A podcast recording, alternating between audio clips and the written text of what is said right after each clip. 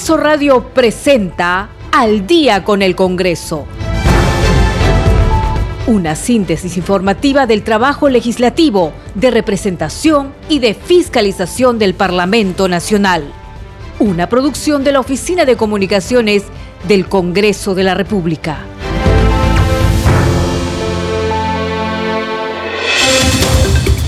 ¿Cómo están amigos? Muy buenas noches, bienvenidos. Empezamos al día con el Congreso. Los acompaña Perla Villanueva. En los controles se encuentran Franco Roldán y Rafael Cifuentes. Acompáñenos, estos son nuestros titulares. La Comisión de Fiscalización del Congreso pidió al ministro del Interior, Alfonso Chávarri, que incluya en el programa de recompensas al exsecretario general del despacho presidencial, Bruno Pacheco Castillo, y a los sobrinos del jefe de Estado, Fray Vázquez Castillo y Gianmarco Castillo, quienes permanecen no habidos y o inubicables tras la orden de detención preliminar en su contra.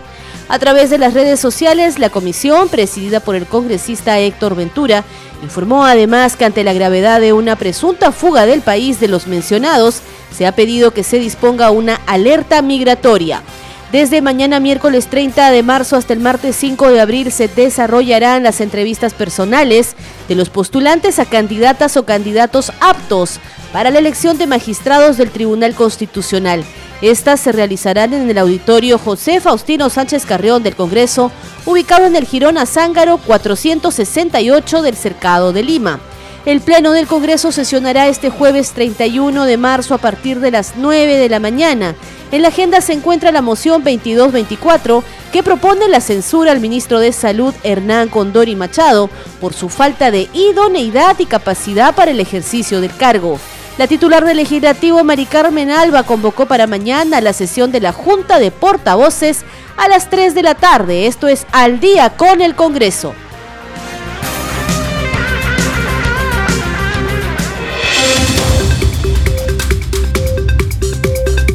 Inmediato vamos con el desarrollo de las noticias. Estamos a través de la señal de Radio Nacional. La Comisión de Fiscalización del Parlamento pidió al ministro del Interior, Alfonso Chávarri, que incluye en el programa de recompensas al ex secretario general del despacho presidencial, Bruno Pacheco Castillo, y a los sobrinos del jefe de Estado, Fray Vázquez Castillo, y a Gianmarco Castillo, quienes permanecen no habidos y o inubicables tras la orden de detención preliminar en su contra. A través de las redes sociales, la comisión, presidida por el congresista Héctor Ventura, informó además que ante la gravedad de una presunta fuga del país de los mencionados, se ha pedido que se disponga una alerta migratoria. Seguimos con más noticias, esta vez de la Comisión Especial del Tribunal Constitucional. Desde mañana miércoles 30 de marzo hasta el martes 5 de abril se desarrollarán las entrevistas personales de los postulantes a candidatas o candidatos aptos para la elección de magistrados del Tribunal Constitucional.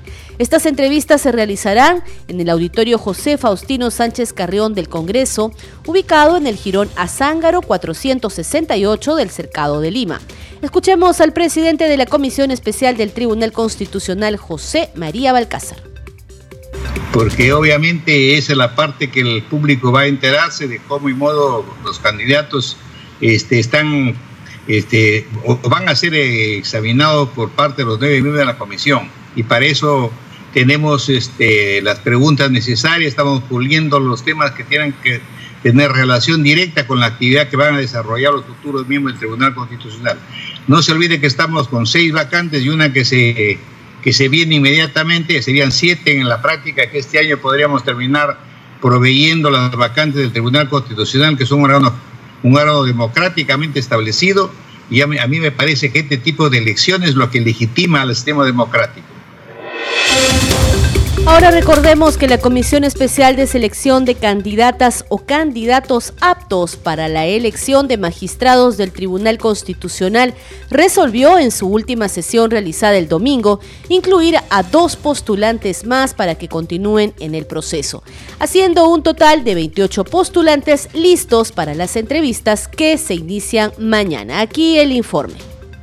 En sesión extraordinaria, la Comisión Especial de Selección de Candidatos Aptos para la elección de magistrados al Tribunal Constitucional se aprobó la guía metodológica y el formato de calificación de la entrevista personal, en la que participarán 28 postulantes, luego de declararse fundada el pedido de reconsideración de los candidatos Jorge Luis Rioja Vallejo y Elder Domínguez Jaro. Hay dos formatos, diríamos. Yo creo que vamos a hacer un solo formato que contenga los dos, que saquemos los y concordemos los dos que se han presentado. Con esto satisfacemos todas las inquietudes de cada uno de los congresistas que estamos integrando a la comisión. Entonces, con esa, con esa eh, reglamentación que vamos a hacer, eh, el otro punto viene este, el banco de preguntas. El banco de preguntas tenemos que construirlo todos los nueve congresistas. Vamos a aportar todo para que, para que de acuerdo con la asesoría de servir que ya nos ha dado, eh, ¿no es cierto?, estructurar las preguntas que corresponden a hacer en la entrevista personal. Según la guía metodológica aprobada, los postulantes deberán llegar 20 minutos antes de la hora pactada y la entrevista tendrá la duración de una hora por postulante. El orden de, las entrevistas es estrictamente el, la presentación de la carpeta, ¿no? Lo que evita cualquier tipo de eficacias. Eh, los postulantes deben llegar 20 minutos antes y esperar. Eh, el ingreso al auditorio 5 minutos antes.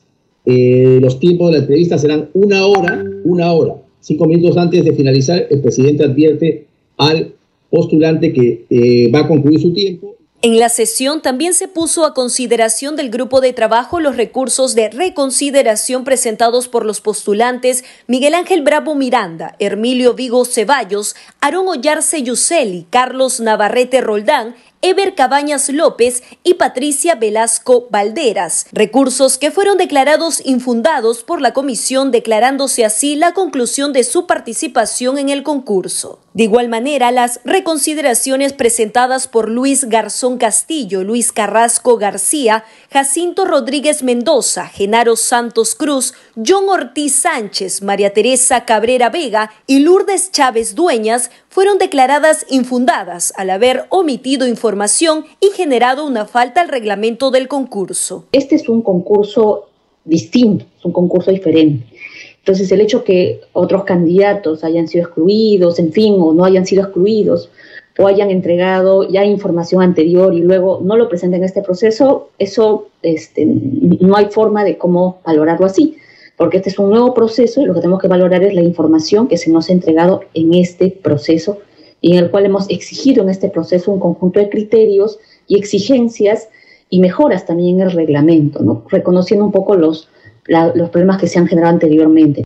Se informó también que 26 postulantes ya han pasado por los exámenes psicológicos a cargo del respectivo colegio profesional, siendo los resultados de carácter confidencial.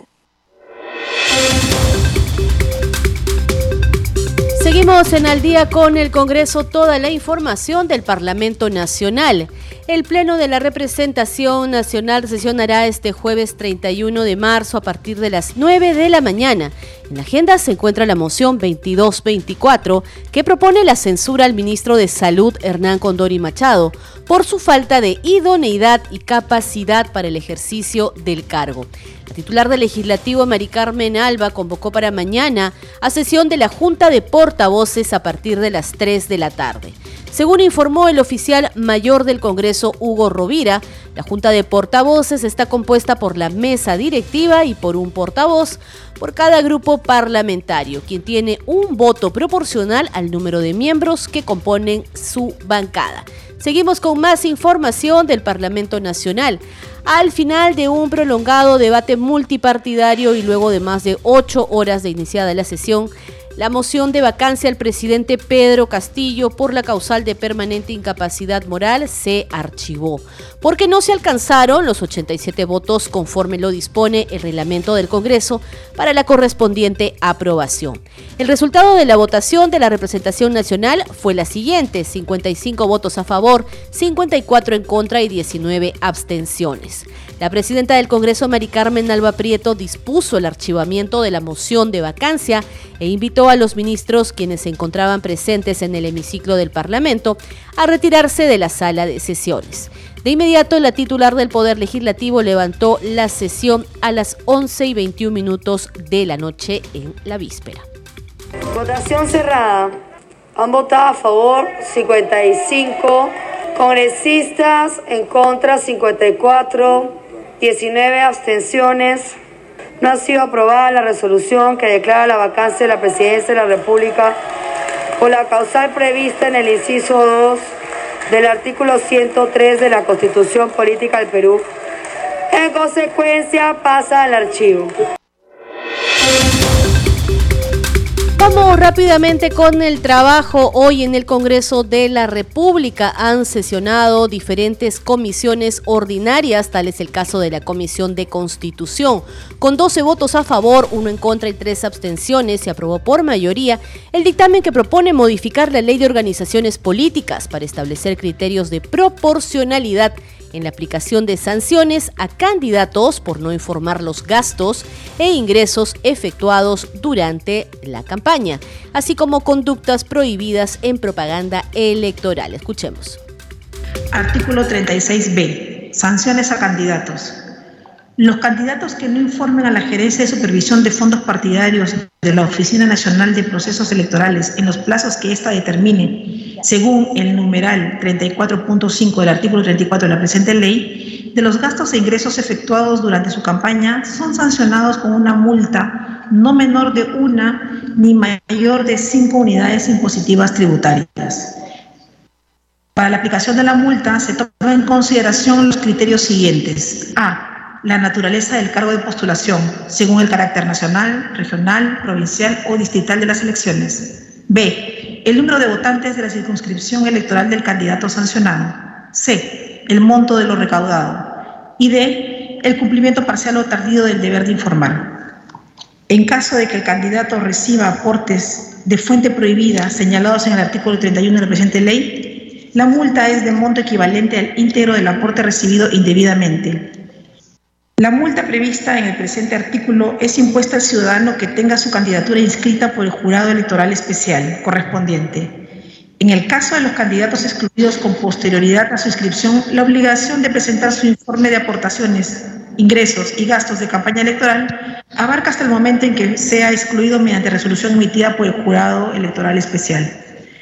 El plazo de prescripción para, que la Oficina Nacional de Procesos Electorales determine la existencia de la infracción cometida por los candidatos es de un año, contados desde la comisión de la infracción.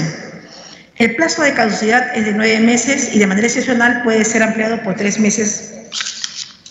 Artículo 42. Conducta prohibida en la propaganda política. Los candidatos en el marco de un proceso electoral están prohibidos de efectuar entrega o promesa de entrega de dinero, regalos, dádivas, alimentos, medicina, agua, materiales de construcción, en sedes de lugar u otras bienes de manera directa a, través de terceros por, mandato del candidato y recursos del candidato de la organización política. La limitación establecida en el párrafo anterior no es aplicación en los casos de que a con ocasión del desarrollo de un evento proselitista gratuito, se haga entrega de bienes para consumo individual o inmediato. B. Se trate de artículos publicitarios como propaganda electoral. En ambos supuestos no debe exceder el 0.3% de la una unidad impositiva tributaria por cada bien entregado. El jurado electoral especial correspondiente impone una multa de no menos de 5 ni mayor de 30 unidades impositivas tributarias al sujeto infractor conforme al artículo 42A Colegios en emergencia.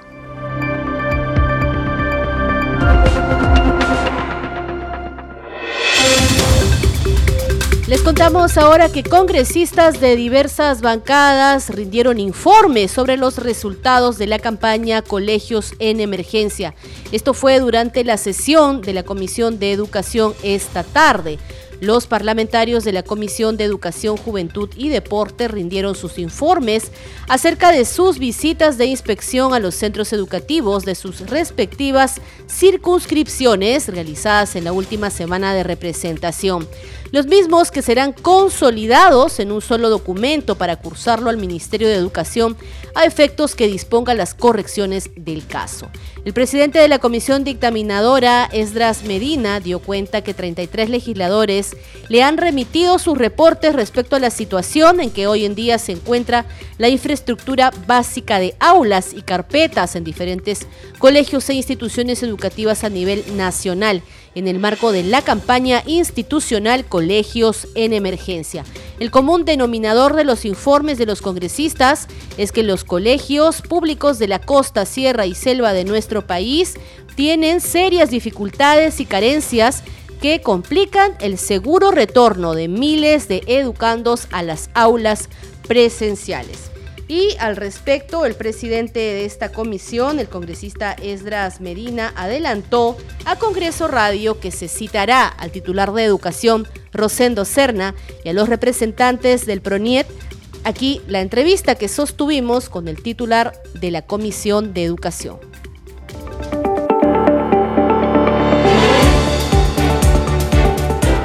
Esta es la entrevista. Y a esta hora estamos en compañía del congresista Esdras Medina, presidente de la Comisión de Educación, Juventud y Deporte del Parlamento Nacional. Bienvenido. Muchas gracias, un saludo a todos los que nos están oyendo. Eh, estamos nosotros trabajando, terminando, hemos terminado la semana de representación. Eh, quien le habla ha estado en diferentes regiones, estoy en la región de Arequipa, he estado también en diferentes instituciones educativas recopilando la información, así como hemos venido trabajando en conjunto ya desde hace tiempo con la presidencia del Congreso de la República y también con los congresistas, ¿no? porque este, es necesario que cada congresista evalúe sobre todo en el sector de educación en su región, en qué situación estamos y realmente es calamitoso, es preocupante, las instituciones educativas están padeciendo en infraestructura, en mobiliario y también este, no se logra cerrar esa brecha tan importante que es de la virtualidad. Contraloría General de la República había alertado que había un 50% de colegios que no se encontraban en condiciones de recibir a los alumnos. Colegios en Emergencia, esta campaña ha sido una oportunidad para que los parlamentarios en diferentes regiones puedan no solo constatar, sino también verificar en el lugar y poder recoger esa preocupación y demanda de padres de familia, de maestros. No se ha subsanado todo lo que necesitan este, los estudiantes o lo que necesitan los colegios. En las islas de los Uros tenemos el colegio de inicial y primaria flotantes, pero carecen de servicios higiénicos, carecen de electrificación, hemos llevado nosotros un panel solar con la finalidad de que puedan tener electrificación y puedan eh, tener por lo menos el deseo, la intención, el alcalde de ponerles internet porque haya electrificación y puedan tener la virtualidad en algún momento.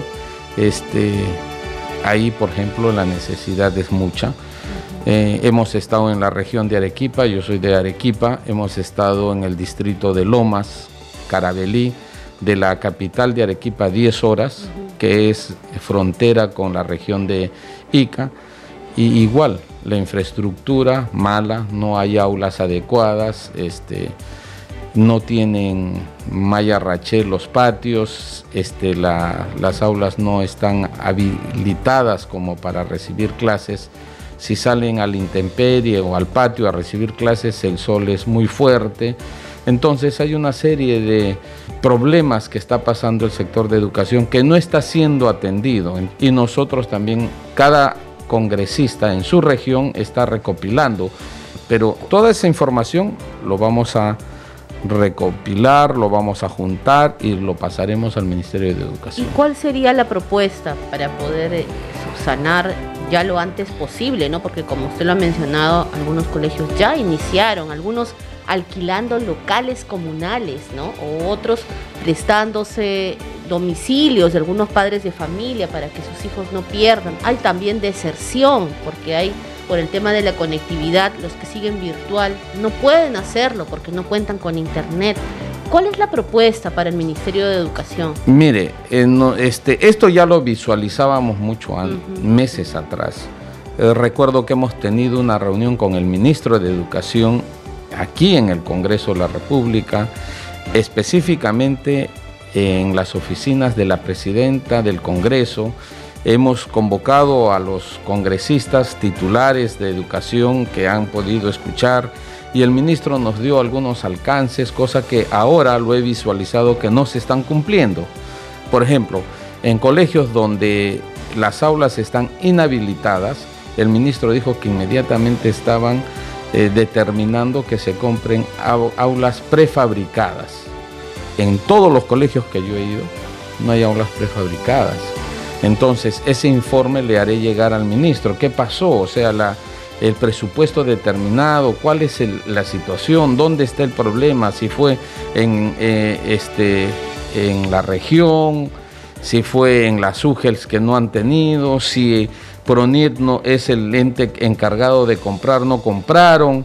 Es decir, donde hemos ido no hay aulas prefabricadas, donde hemos ido no hay internet, donde hemos ido no hay este material educativo mobiliario, carece. Entonces, este, toda esa información nosotros ya lo hemos visualizado. Hemos, esta reunión la tuvimos, si no me equivoco, los primeros días de enero. Aún mucho antes hemos estado trabajando con la finalidad no de obstruir al Ejecutivo, sino más bien de darles las herramientas en el sentido de que si había una norma, una ley que impedía que puedan ejecutar inmediatamente las compras o determinar las construcciones, nosotros podamos dar la facilidad de poder, si es posible, modificar la ley. Estábamos con ese deseo. Yo entendí ese mensaje de la presidencia del Congreso para buscarle una solución. ¿Presupuesto será? ¿Se va a citar al ministro nuevamente? Sí, lo vamos a citar al ministro. Primero vamos a recopilar, vamos a tener todas las bases exactas, los datos exactos de las diferentes regiones que nos harán llegar los congresistas. Desde aquí un llamado, ya les hemos hecho llegar un oficio a todos los congresistas, pero aún así, nuevamente a través de Radio El Congreso, de los medios del Congreso, porque siempre estamos conectados todos y también a, las regiones decirles que su congresista está trabajando, ¿no? está preocupado y, este, y si por A o por B hay algún colegio que nos esté escuchando en lo más lejano de que nos manden, no necesariamente que vengan, sino que tomen fotos, que nos manden su informe y nos hagan llegar a la Comisión de Educación vía virtual para nosotros anexar todas esas necesidades y trasladarle al Ministerio de Educación. ¿Presupuesto le podría faltar al, Ejecutivo? Mire, este, no creo. Presupuesto no le falta, porque en el presupuesto que ellos han presentado también se les ha dicho, ¿no? Ustedes tienen un presupuesto determinado, ¿por qué no piden ampliación? Y hemos pedido que pidan ampliación. Lo, lo que no creo es que le falte presupuesto, y aún así se puede hacer presupuestos supletorios, se puede buscar la solución. Pero este, esto queremos nosotros que el Ministerio de Educación sea mucho más ejecutor y que la PRONIET también sea mucho más ejecutor. Este, hay algunos problemas que nosotros sí vamos a buscar la solución que está en nuestro, a nuestro alcance. Te agradecemos por haber estado en Congreso Radio esta mañana y hasta cualquier momento. Bueno, yo les agradezco desde aquí un saludo a todas las regiones, decirles que la presidencia del Congreso y las comisiones, y en este caso la Comisión de Educación, Juventud y Deporte, seguimos trabajando arduamente por nuestros estudiantes, por nuestros hijos, buscando el bienestar. Estamos llegando a las regiones a través de su congresista de cada región y seguiremos trabajando por el bien de la educación. Muchas seguiremos gracias. informando congresistas a través de Congreso Radio, un Congreso para todos. Muchas gracias.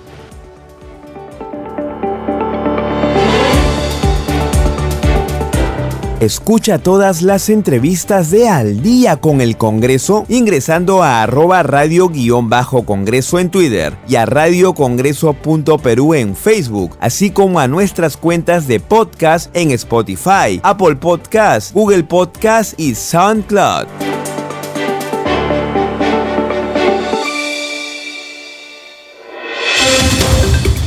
Hay que informar que los congresistas dedicaron su labor de representación y verificaron que en muchas instituciones educativas estatales hay carencias de los servicios básicos de agua potable, alcantarillado, así como energía eléctrica, además del mal estado del mobiliario escolar, como ya hemos escuchado, en perjuicio de miles de niños y adolescentes de nuestro país. Tenemos más noticias en el día con el Congreso, pero eso será luego de una breve pausa. Volvemos.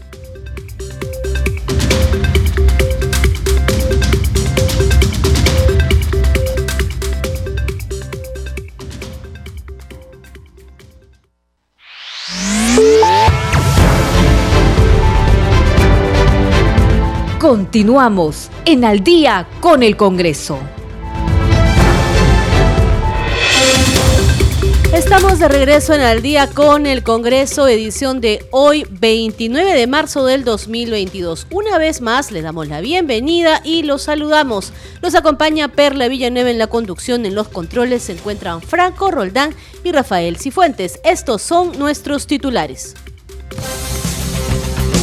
La Comisión de Fiscalización del Congreso pidió al ministro del Interior, Alfonso Chávarri, que incluya en el programa de recompensas al ex secretario general del despacho presidencial, Bruno Pacheco Castillo, y a los sobrinos del jefe de Estado, Fray Vázquez Castillo y Gianmarco Castillo, quienes permanecen no habidos y o inubicables tras la orden de detención preliminar en su contra.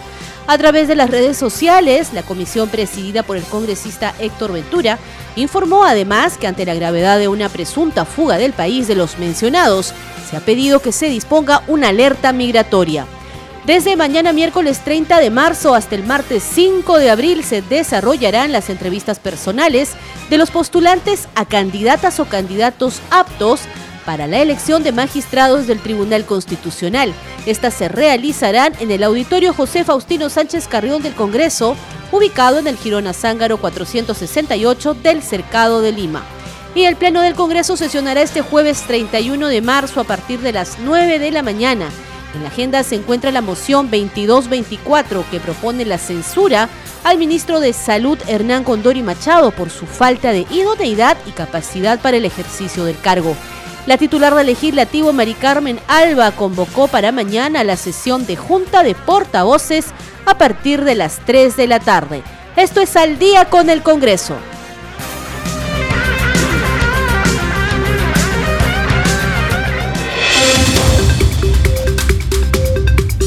Les contamos que la Comisión de Salud y Población aprobó el dictamen que propone la Ley de Prevención del Cáncer en Mujeres y el fortalecimiento de la atención especializada oncológica. La propuesta reúne diferentes proyectos de ley cuyo objetivo es incidir en la prevención, control y atención especializada del cáncer de mama y de cuello uterino, ambos tipos de cáncer que afectan fundamentalmente a las mujeres, independientemente de su condición socioeconómica o situación de vulnerabilidad social que atraviesen. La finalidad es garantizar el pleno ejercicio del derecho fundamental a la salud y de acceso a los servicios de salud en concordancia con la constitución política e instrumentos internacionales en vigor. Escuchemos. Derecho de licencia para exámenes de detección temprana de cáncer de mama y cuello uterino. Las mujeres, trabajadoras de la actividad pública y privada, incluida la Policía Nacional del Perú y las Fuerzas Armadas, tienen derecho un día al año de licencia con goce de haber cuando concurra a realizarse los exámenes de detección temprana de cáncer de mama y cuello uterino. El procedimiento, modo y plazos para la acreditación de los exámenes de detección temprana se establecen en el reglamento de la ley. Artículo 4. Cobertura de la atención quirúrgica reconstructiva a los pacientes con cáncer de mama. Las aseguradoras, sean público o privadas, incorporan en sus planes de seguro la cirugía reconstructiva mamaria para las pacientes con cáncer de mama que hubiera tenido una mastectomía parcial o total. Asimismo, los establecimientos de salud públicos o privados establecen un procedimiento para la atención prestacional prioritaria de los pacientes con diagnósticos oncológicos. Artículo 5. Atención prioritaria de los pacientes oncológicos. El titular del establecimiento de salud designa un responsable de la atención prioritaria del paciente con diagnóstico oncológico, con el objetivo de brindar una atención oportuna y eficiente que emite una alerta oncológica del diagnóstico definitivo e inicia el tratamiento en el más breve plazo. Artículo 6. Soporte a los cuidadores familiares del paciente con cáncer. El Ministerio de Salud, en coordinación con los gobiernos regionales y locales, de acuerdo a la disponibilidad presupuestal, implementa programas de apoyo dirigido a los cuidadores familiares de los pacientes con cáncer de mama y cuello uterino, así como otra forma de cáncer que padecen fundamentalmente las mujeres. Seguimos con noticias de la Comisión de Salud. La parlamentaria Rocío Torres sustentó ante este grupo de trabajo parlamentario el proyecto de ley que propone la creación del Día Nacional de la Protección Bucal Infantil. Escuchemos. En nuestro país existe un número elevado de niños que presentan problemas. Hay un estudio, presidente, de Seguro Social del Perú en el año 2007, donde dice que el 98.9% de la población tiene enfermedades bucodentales y los niños todavía aún más entre la edad de los dos años a los seis años. Entonces es importante que nosotros fortalezcamos la higiene bucal y empoderar ¿no? el conocimiento y crear el Día eh, Nacional de la Salud Bucal. La Convención sobre los Derechos del Niño, en su artículo 3, dispone que en todas las medidas concernientes a los niños, las instituciones públicas o privadas de bienestar social, los tribunales, las autoridades administrativas o los órganos legislativos deben tener una consideración primordial a atender el interés superior del desarrollo del menor. La salud bucal en el Perú en nuestro país, los actuales reportes indican que la población presenta una alta prevalencia de lesiones bucales, razón por la cual debe ser considerado un problema de salud pública. El sistema de información de salud del MINSA indican que el 60% de los niños de 2 a 5 años presentan caries, siendo en el caso de escolares y adolescentes donde la cifra aumenta hasta un 70%. Además, contamos con regiones en donde se presentan con mayor prevalencia de caries en la población, siendo estas Ayacucho con 99.8, Ica con 98.8, Huancavelica 98.3% y Cusco con un 97.2% en prevalencia de caries.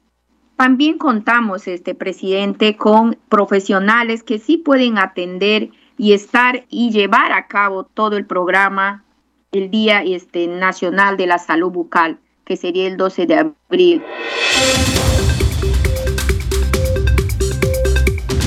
Vamos a continuar con más noticias en el día con el Congreso, esta vez de la Comisión de Constitución. El legislador Alejandro Cabero, de la bancada Avanza País, sustentó el proyecto de ley que modifica la constitución política para establecer el sistema bicameral en el Congreso de la República. Escuchemos parte de lo que fue la sustentación de esta iniciativa legislativa darle el uso de la palabra al congresista Alejandro Cabero para la sustentación de su proyecto de ley 660-2021, ley que modifica la constitución política del Perú para establecer el sistema bicameral en el Congreso de la República.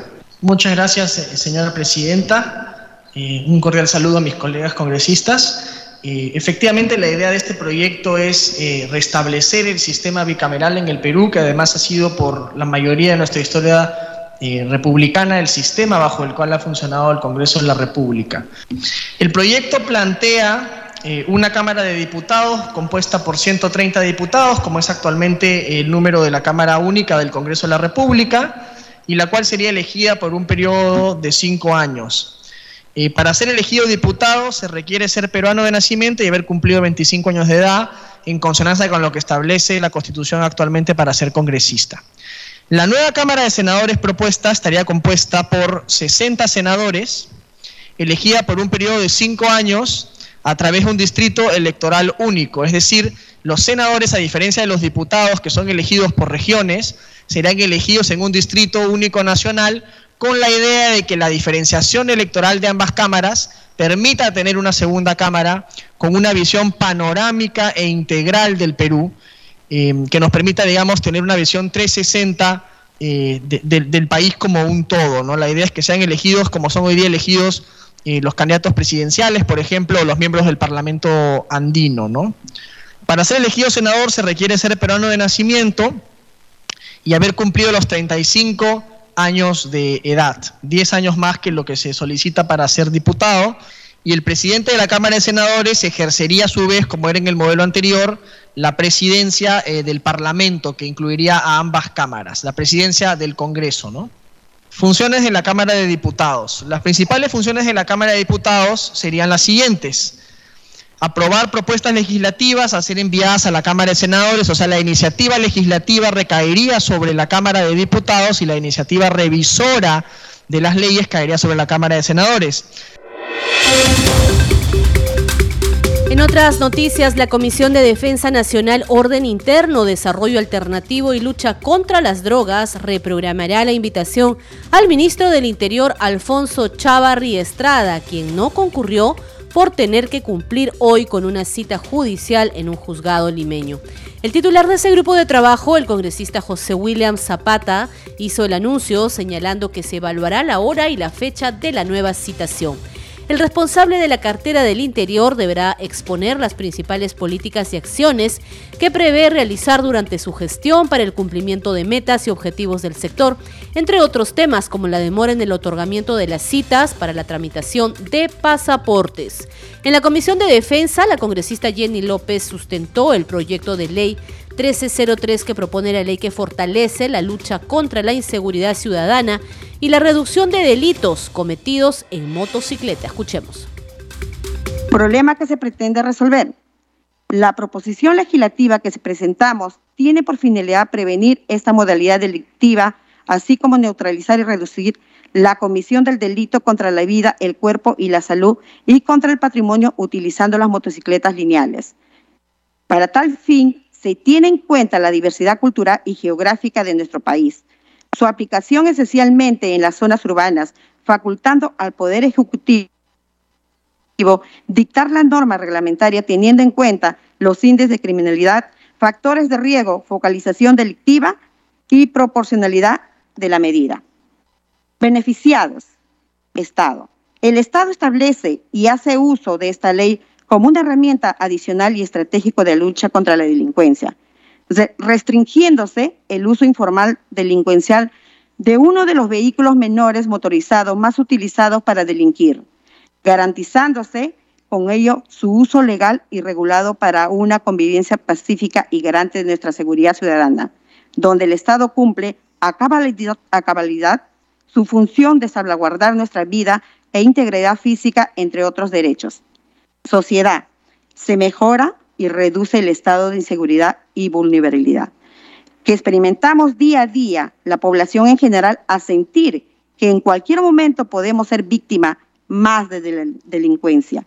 Se garantiza y vela al resguardo de derechos contemplados en el inciso 1 del artículo 2 de la Constitución Política del Perú, como el derecho a la vida, la libertad.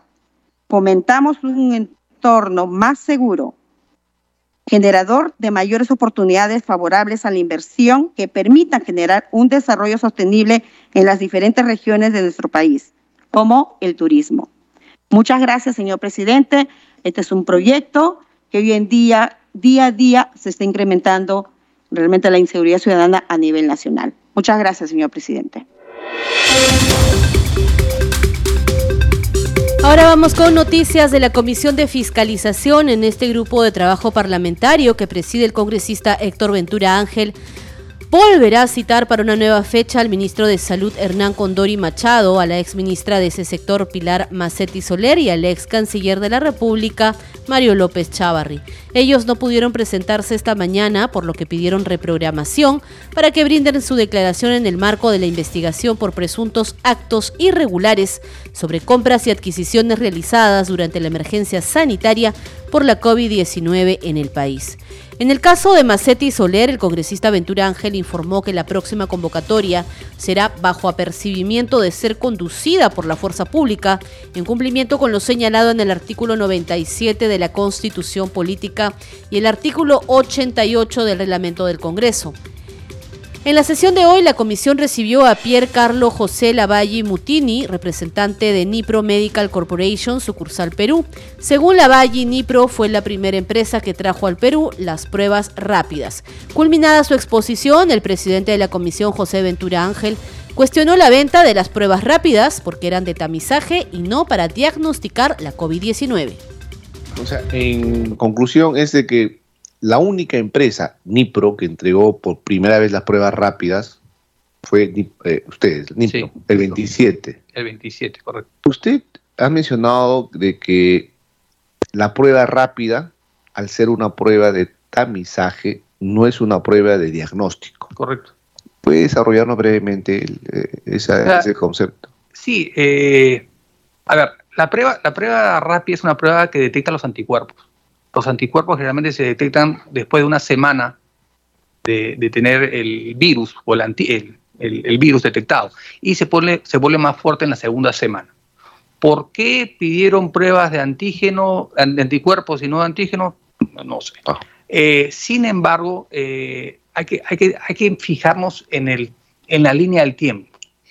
Tengo documentación que se la puedo hacer llegar que la OMS en enero de ese año hablaba que las pruebas rápidas era parte del kit de diagnóstico, ¿correcto? En febrero hablaban que las pruebas rápidas sí podían ser un elemento para ayudar el diagnóstico del COVID.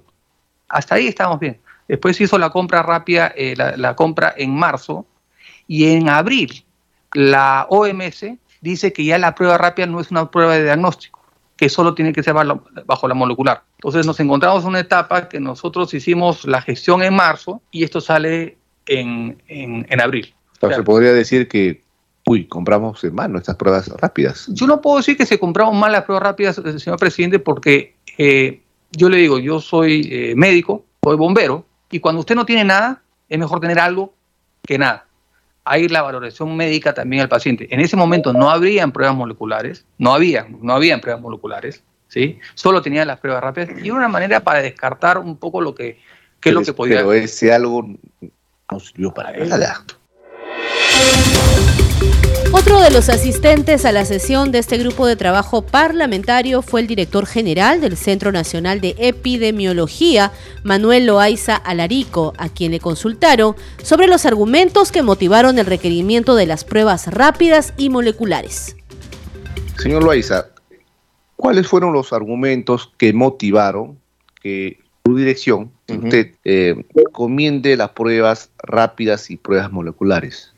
Sí, ese es un documento que he visto, en, sobre todo en varios aspectos que están conversando. Ese documento que enviamos eh, existe porque, como le comentaba, una de las funciones de la vigilancia es detectar tempranamente estos, estas personas que ya fueron enfermas y cómo se va transmitiendo la enfermedad.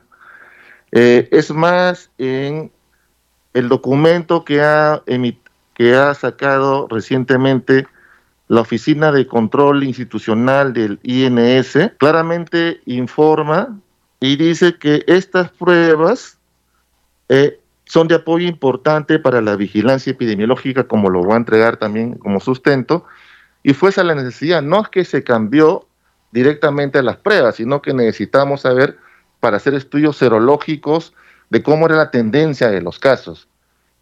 Nosotros no aplicamos ni damos el diagnóstico es más, solamente eran escenarios de riesgo que finalmente la respuesta final recae en la decisión que se hace en el despacho ministerial. Les contamos ahora que los cinco parlamentarios andinos del Perú participarán en la sesión plenaria del Parlamento andino programada para mañana miércoles 30 de marzo, a realizarse en Bogotá, Colombia, en la cual se elegirá al nuevo presidente de esta entidad deliberante y de control político de la comunidad andina. En esa sesión electoral se conocerá quién será el parlamentario andino que asumirá la presidencia del Parlamento andino, que hoy ejerce el senador chileno Juan Pablo Letelier, desde que fue elegido en julio del 2021. La plenaria del Parlamento andino continuará el jueves 31 de marzo para debatir y votar el marco normativo orientado al fortalecimiento de los sistemas penitenciarios en la región. En esa jornada de debate participarán los expertos penalistas colombianos Juan Camilo Casas y Andrés Felipe Caballero Sierra. Les contamos ahora que por unanimidad la Comisión de Relaciones Exteriores que preside el congresista Ernesto Bustamante Donaire acordó recomendar la aprobación del acuerdo entre la República del Perú y el Reino de España para el intercambio y protección recíproca de información clasificada en el ámbito de defensa.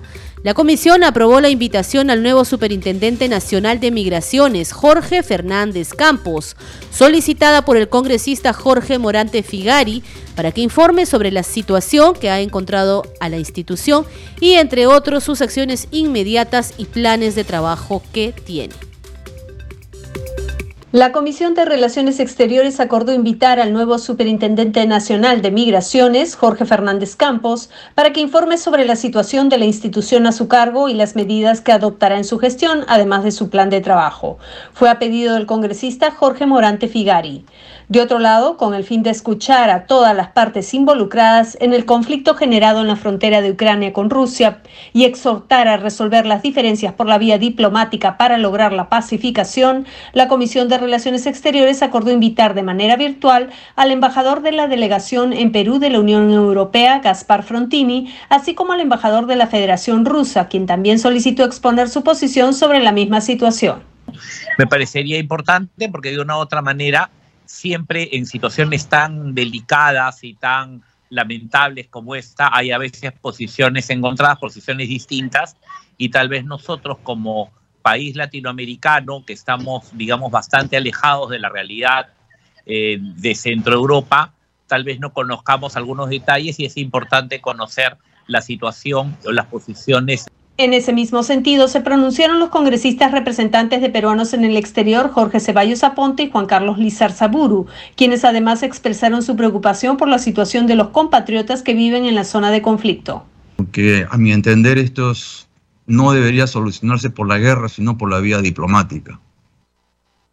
Y quizás eh, por menores y detalles eh, involucramos a mucha gente estaríamos haciendo quizás más bulla de lo que pasa ahora. Hoy en día eh, el problema en Europa es bien grave, el coste de vida está subiendo, la confrontación se está haciendo por la guerra y no, no por la vía diplomática.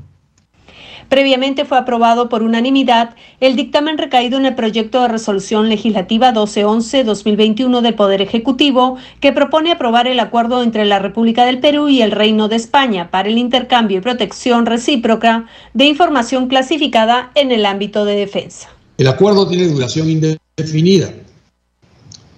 A la fecha, la Embajada del Reino de España ha informado que el pasado 19 de enero del 2021 concluyó con los procedimientos legales internos requeridos por su ordenamiento legal. Este acuerdo cuenta con las opiniones favorables del Ministerio de Defensa del Perú y el Ministerio de Relaciones Exteriores del Perú. Congreso en redes. A esta hora vamos rápidamente a conocer las novedades en redes sociales. Como todas las noches, nuestra compañera Danitza Palomino ya está lista para brindarnos la información. Danitza, buenas noches. Muchas gracias Perla. Vamos con las publicaciones en las redes sociales. Iniciamos con la Comisión de Descentralización. Dice lo siguiente, Comisión de Descentralización aprobó por mayoría el proyecto que modifica la ley orgánica de municipalidades y otorga funciones compartidas a las municipalidades distritales respecto a los procesos de titulación de predios urbanos.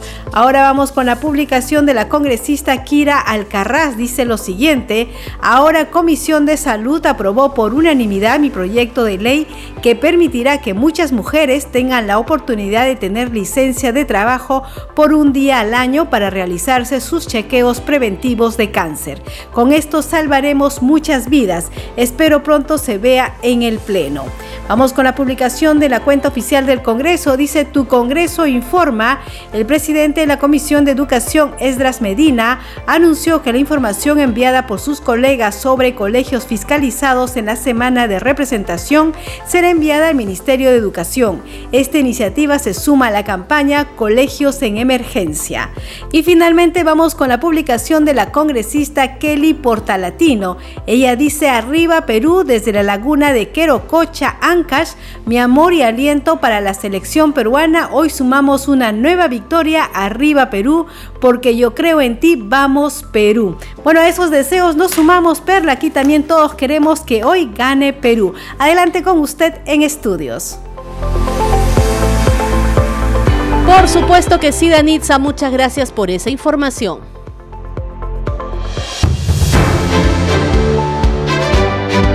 Ponemos punto final a esta edición de Al Día con el Congreso. Muchas gracias por su compañía. Estuvo con ustedes Perla Villanueva en la conducción, en los controles Franco Roldán y Rafael Cifuentes. Nos reencontramos mañana a partir de las 7 de la noche. Permiso.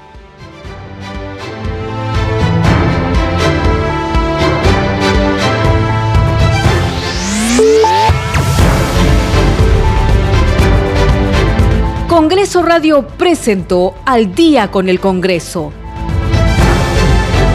Una síntesis informativa del trabajo legislativo, de representación y de fiscalización del Parlamento Nacional. Una producción de la Oficina de Comunicaciones del Congreso de la República.